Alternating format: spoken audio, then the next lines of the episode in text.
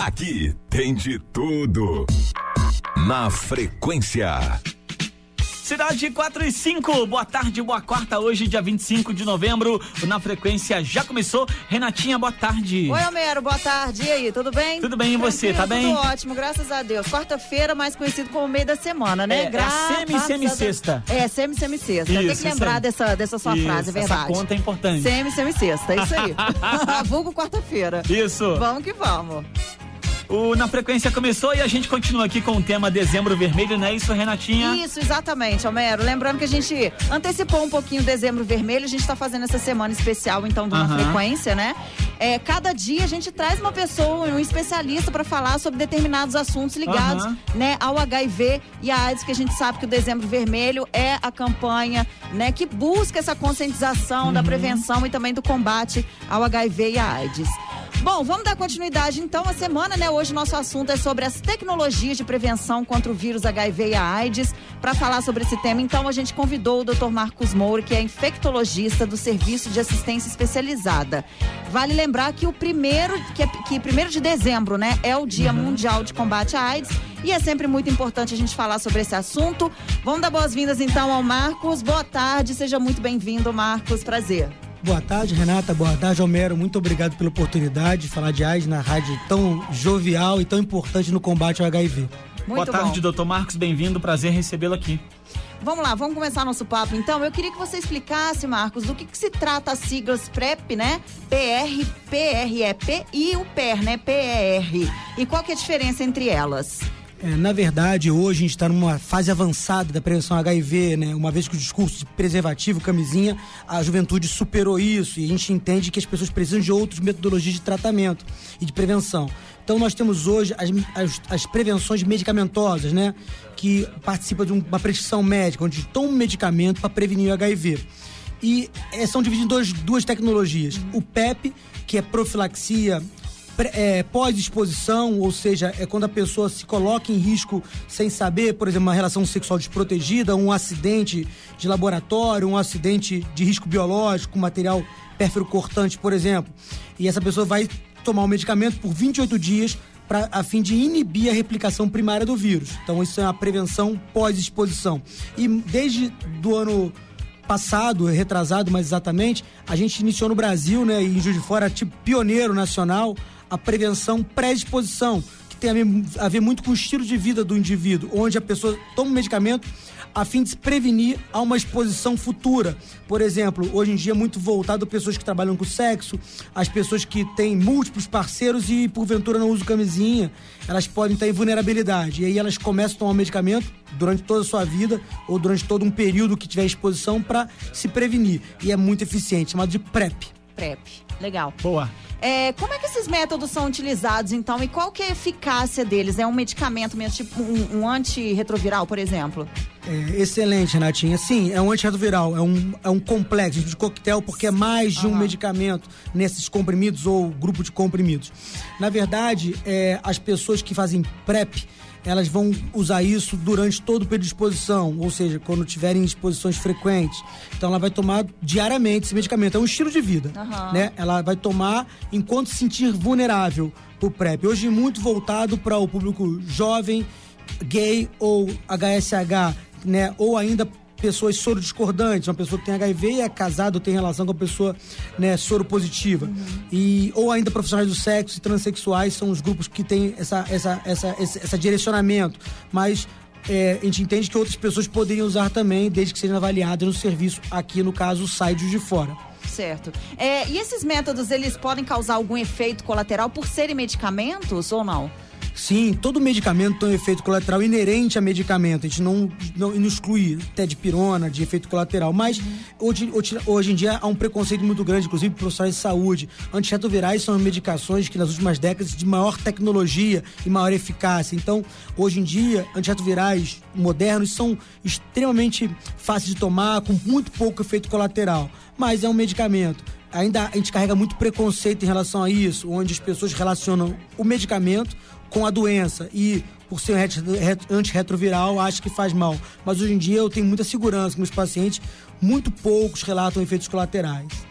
É engraçado, assim, que é, você falou sobre o PrEP, né? Que a, é, no caso é a, pre, é, a prevenção, né? No caso, é isso? É, é a prevenção pré-exposição. Pré-exposição, certo. Mas substitui a camisinha ou, ou não? Não, hipótese nenhuma. A gente entende hoje no Brasil, né, quando fala de PEP e de PrEP, é, são prevenções combinadas, né? Cada indivíduo, dentro da sua dinâmica de vida, vai escolher um, uma melhor opção. Mas a gente, como médico, a gente orientar a usar o máximo de prevenção possível. É claro, se você usa camisinha e ela falha, você usando o PrEP, você está protegido. Né? Essa eficácia, perguntou anteriormente em relação à eficácia, né? tanto o PEP quanto o PrEP, a eficácia gira acima de 90%. Mas tem tudo uma dinâmica de tomada adequada, uhum. diariamente, tem que ser rigoroso em tomar. Anteriormente eu não falei, já o PEP, né, que é prevenção pós-exposição. No caso, vou usar um exemplo de uma pessoa que tem uma relação desprotegida com um parceiro desconhecido.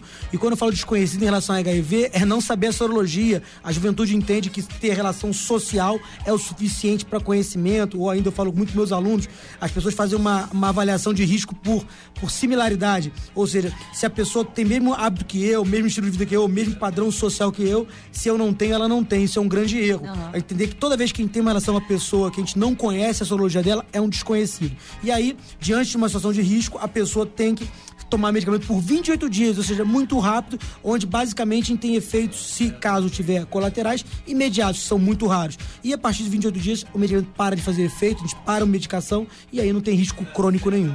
Perfeito. Quer Boa. fazer alguma pergunta aí, Homero? Eu quero perguntar, a PrEP, que é a profaloxia pré-exposição, né, pode ser substituída pela camisinha como forma de prevenção ao HIV AIDS e por que, doutor? E uma outra dúvida também. A pessoa pensa assim: já que tem a PrEP agora, vou transar sem camisinha, vou tocar minha vida, vou tocar o terror. Resumindo, é... isso pode acontecer? Muito, uma excelente pergunta, Homero. Na verdade, as DSTs vêm tendo um aumento no Brasil uhum. já mais de 5, 6 anos, 10 anos atrás, que devido à dinâmica de vida, os jovens se contaminam muito porque a juventude não viveu a pandemia da década de 80, a gente não uhum. conhece isso. Então, é, a gente entende que as pessoas perderam o medo, a sexualidade hoje é muito fácil. Então a gente não pode reprimir isso. É claro que a gente entende que a prevenção combinada tem que ser o maior número de prevenções possíveis, né? Tentar evitar múltiplos parceiros, usar camisinha, usar o PrEP, o PEP, usar quanto mais melhor mas é fato que é um estilo de vida. As pessoas que acabam usando PrEP, elas acabam é, é, se furtando da camisinha. Mas a gente, como médico, como orientador de saúde, a gente pede para usar tudo. Nunca a pessoa vai retirar. O PrEP sem camisinha acaba sendo uma situação onde a pessoa que quer engravidar e ser soro discordante é uma situação é, permissiva. Mas, de forma geral, a gente, quanto mais prevenção, melhor é, é, óbvio que quando a gente fala de prevenção medicamentosa, a gente está tentando abordar pessoas que, por um estilo de vida, por necessidade ou por vontade, não vão usar a camisinha. Uhum. Então a gente entende hoje que as pessoas têm que ser empoderadas, têm que ter a dinâmica, têm que ter a autonomia da sua prevenção. E não ser obrigada por médico, por centro de saúde, a, a, usar aquela que a gente acha mais adequada. Então as pessoas têm que ter essa liberdade, né? Uma vez que a sexualidade hoje é muito liberta na sociedade atual uhum. e na juventude, que é o nosso foco principal. Uhum. Você acha que essa. É essa tecnologia, né, a chegada dessa dessas tecnologias, elas foram muito por conta da de prevenção, né? Elas foram muito por conta da falta de informação desses jovens que você falou, por exemplo, que não não viram, né, lá nos anos 80 essa pandemia surgir, enfim, essa epidemia. É, é, é, um tanto paradoxal para mim falar de informação em jovem, né? Ah. Hoje em dia, independente da classe social, a informação está muito disponível. É, na verdade, eu acho que é a fragilidade mesmo, as pessoas entenderem que aquilo está próximo dele, ou entender que tem um medicamento, né? O HIV hoje é uma doença que não tem mais cara, né? Não tem mais rosto, não tem mais estigma, uhum. né? A pessoa HIV que toma medicamento é uma pessoa normal e vive a doença como uma doença crônica, onde se toma medicamento e fica curado. Hoje em dia, quando a gente fala de cura de HIV, a gente está muito baseado numa cura clínica, onde a pessoa não fica doente e não transmite.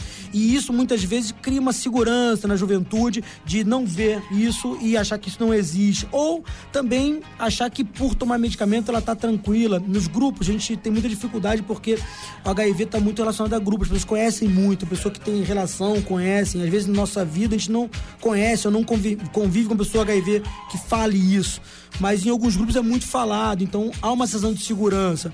Né? Então a gente entende que hoje o número de contaminados no Brasil chega em torno de 40, 50 mil pessoas, que é o mesmo número da década de 80, ou seja, as pessoas continuam se é contaminando verdade. da mesma maneira.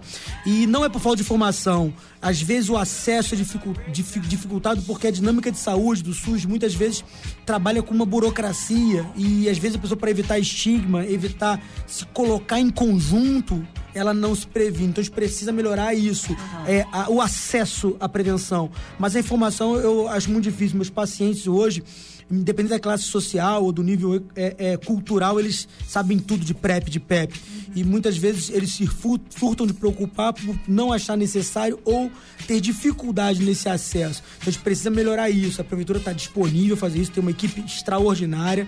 Né? A gente tem nossos colegas lá que estão extremamente treinados, que a gente precisa melhorar nossas condições para ainda melhorar a, a, disseminação de conhecimento. A gente não consegue entender que prefeituras aqui próximas vêm até de fora fazer prevenção.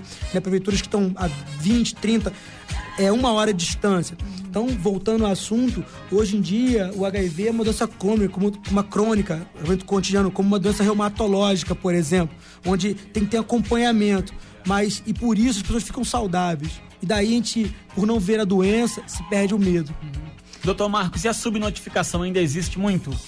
É, em relação ao HIV, eu acho difícil. O que está se falando muito em relação às, às ISTs, de forma geral, uhum. no caso a sífilis, gonorreia, isso realmente tem dificuldade, né? Porque acaba sendo uma coisa mais corriqueira. No nosso serviço, a gente tem como obrigação notificar. Mas o HIV, como a dinâmica de medicamento, independente da classe social, então a gente tem que valorizar muito. O medicamento é muito caro e o SUS dá gratuitamente.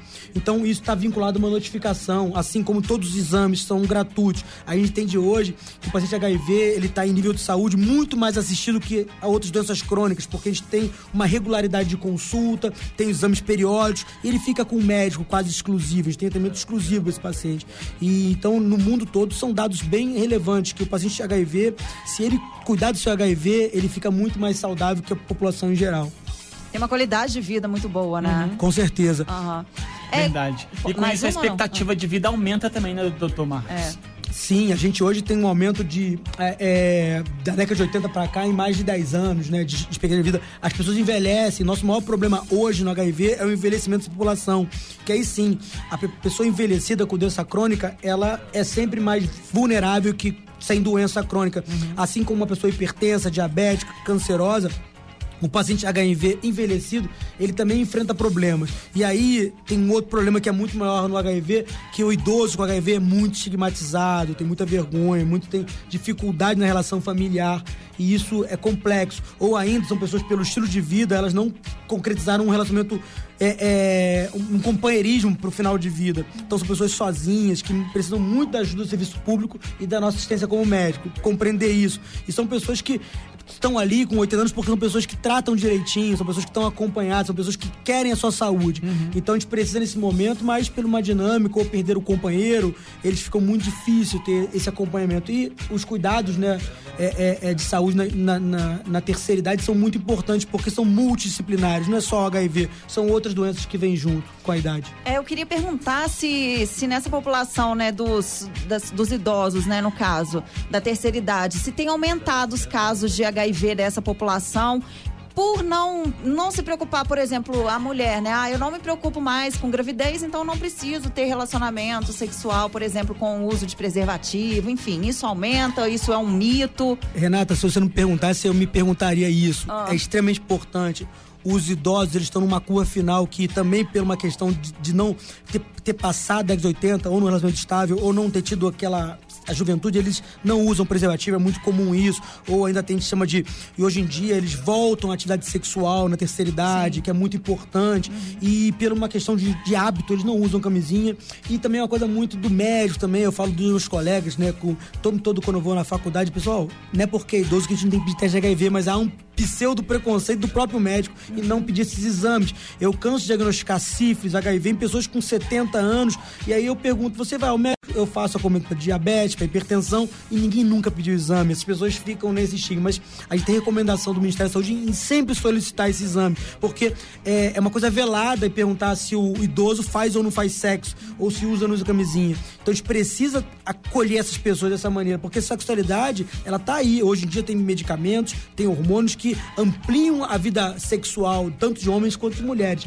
E aí sim, por entender porque é idoso, porque ninguém nunca conversou com ele do seu, da sua vulnerabilidade, ele acaba entendendo que está seguro. E na verdade é um seguro velado, né? A gente tem que entender que é uma coisa também que é importante falar: o heterossexualismo se torna uma coisa que as pessoas, por serem heterossexuais, acham que estão protegidos do HIV. Isso é uma grande mentira. É. Porque a gente sabe que hoje, nas relações múltiplas, as pessoas não têm mais uma relação direta com o sexo, e sim com um grupo de pessoas. E isso aí é muito importante o idoso se, se participar. Então, está no mutirão de HIV. Quem tem acima de 50 anos, 60 anos, se fossem lá fazer sua testagem, porque nunca fizeram, seria muito importante pra gente. E aí sim a gente interpretaria isso é, como um, um benefício da campanha de, desse, desse, de, dessa semana vermelha, que não é só um dia, o HIV é o ano todo. Isso. A gente tem que parar de fazer medicina de fitinha, né? Uhum. Verdade. Verdade. Vamos tocar um som só pra gente Bom, tomar uma lá. água. Você que tá ouvindo aí, quer mandar pergunta, tem alguma dúvida? Aproveita que o doutor Marcos tá aqui, tira a sua dúvida, participa com a gente, ó. 32 999 18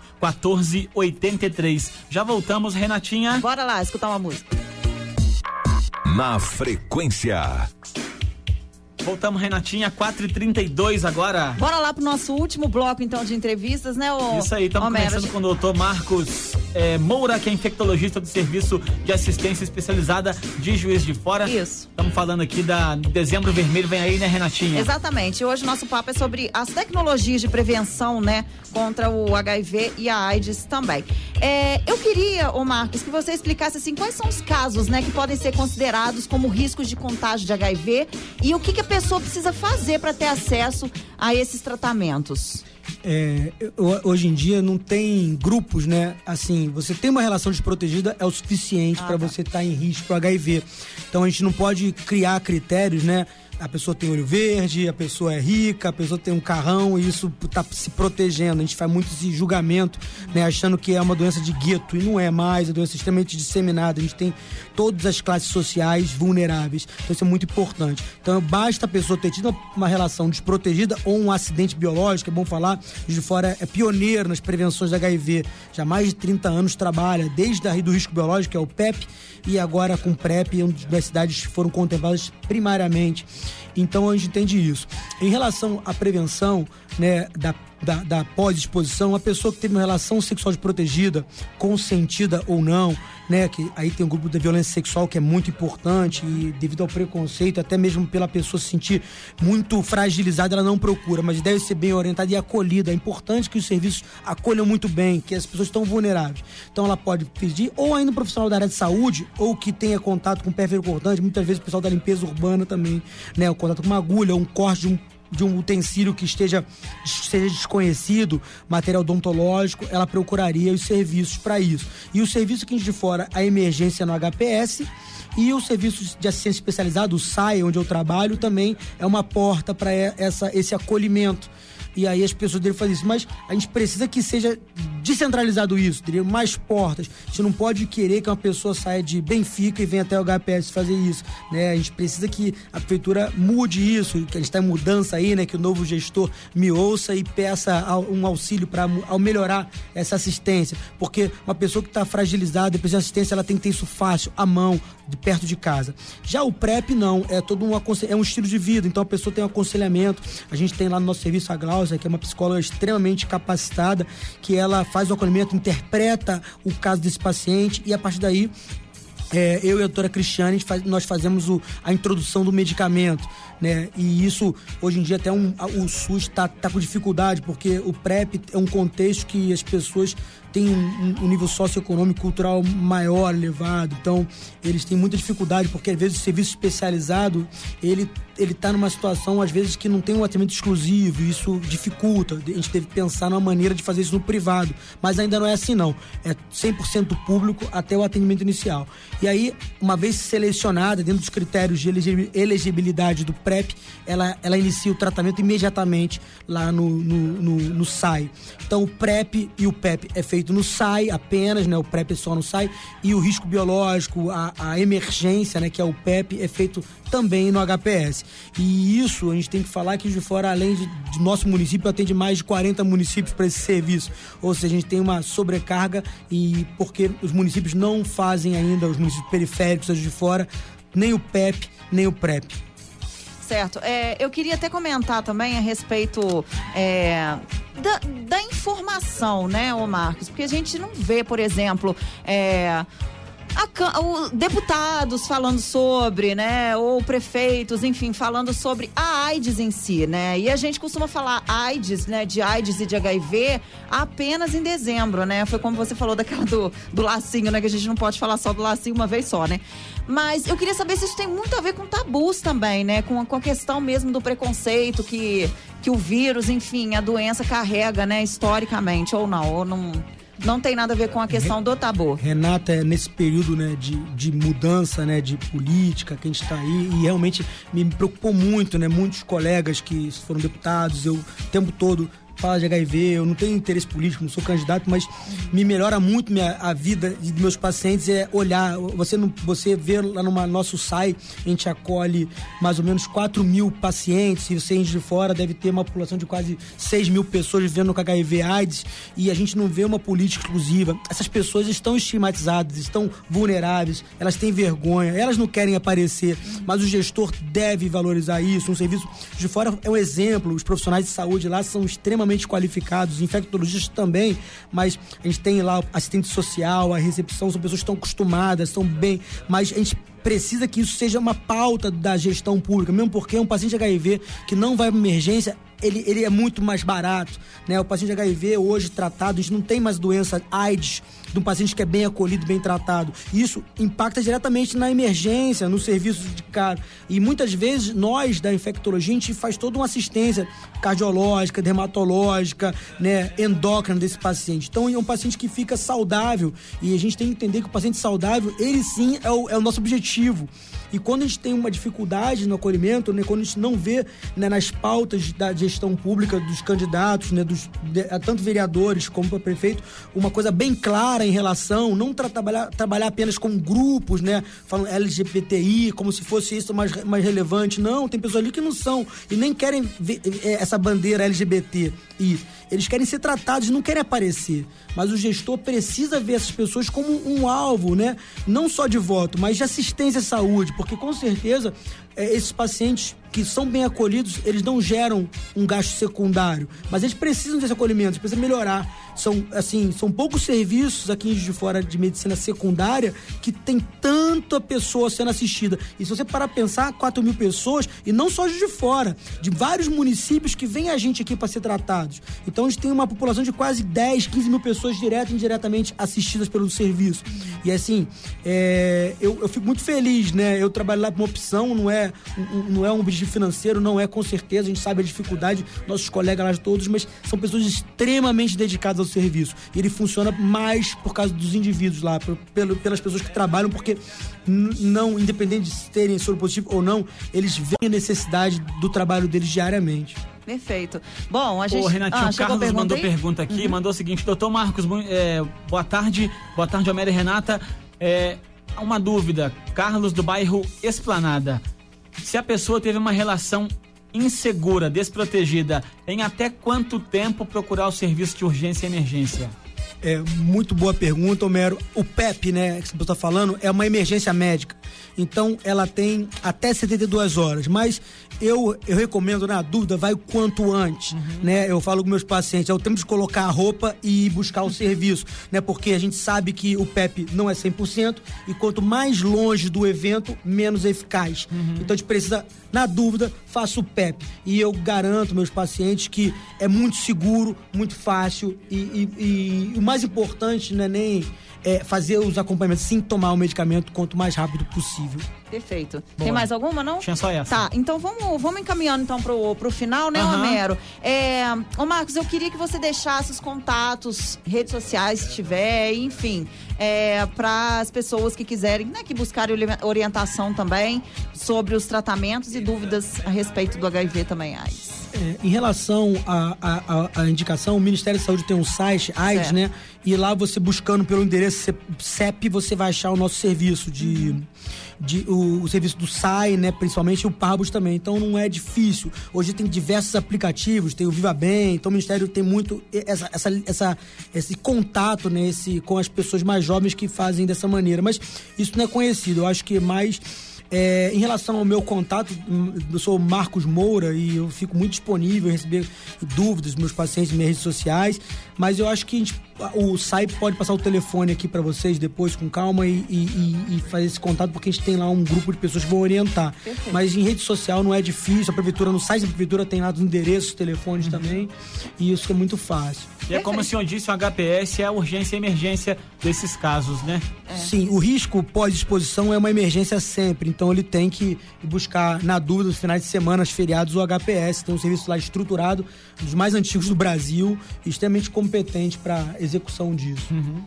Perfeito. Fechou. Marcos, muito obrigada pela participação. Obrigado por ter disponibilizado seu tempo, né, para vir aqui também conversar sobre, é, sobre esse assunto, né? Muito a gente importante sabe que a agenda é também. É cheia, né? Ah, é demais, então, né? Pra conseguir encaixar é o Marcos aqui é complicado, mas conseguimos. É verdade. Bom, muito obrigada, viu, Marcos? Valeu mesmo obrigado, pelos Renata. Obrigado, Homero. Obrigado aos ouvintes, né? Eu fico muito feliz, né? Eu acho que não é perda de tempo, porque se eu tô aqui e consigo prevenir o HIV, é muito frustrante e isso mudou muito minha vida. Quando aqui comecei a dar aula aqui de fora, eu dei uma aula sobre AIDS e passaram dois anos um, um aluno meu se contaminou. Então eu tenho essa vivência, né? E quando e, e fico muito feliz quando me procuram tenho, e me relatam isso, mas eu fiquei triste de não ter conseguido prevenir. E a gente trabalha com a juventude, a gente precisa ter essa relação direta, de falar as coisas como devem ser. Uhum. E, e assim, hoje é um, eu, eu, trabalho lá na, na, na AIDS, eu falo assim, e eu fico muito feliz, não por mim, eu sou uma pequena contribuição. A gente tem uma equipe lá que também é muito valorizada. Talvez falar no nome aqui da Sueli, da Angra, né, da Carolina, da Cleonice, vou falar zilhões de nomes dos médicos trabalhando com a gente lá. É, eu, eles são muito competentes, eu fico muito feliz de fazer parte da equipe. E eu acho que sem eles o negócio não funciona bem. E espero que contribua assim. Eu fico disponível. A Renata agora tem. Ficamos amigos aqui. Eu espero que, se precisar, eu sempre vou estar disponível, porque eu entendo que é, a prevenção é, é, a única coisa que a gente vai fazer de benefício real, porque tratar o HIV a gente está atenuando, às vezes, uma coisa que vai mudar definitivamente a vida dessa pessoa. Então a gente precisa trabalhar com prevenção de maneira mais séria e mais aberta, né? É, entendendo a necessidade de cada indivíduo, cada pessoa, para que ele se previna da maneira que ele ache mais adequada. Perfeito. Muito obrigada, viu, Marcos? Obrigado, até a próxima, Marcos, então. Até a próxima. Tamo junto. Na frequência continua, Renatinha. Aqui tem de tudo. Na frequência.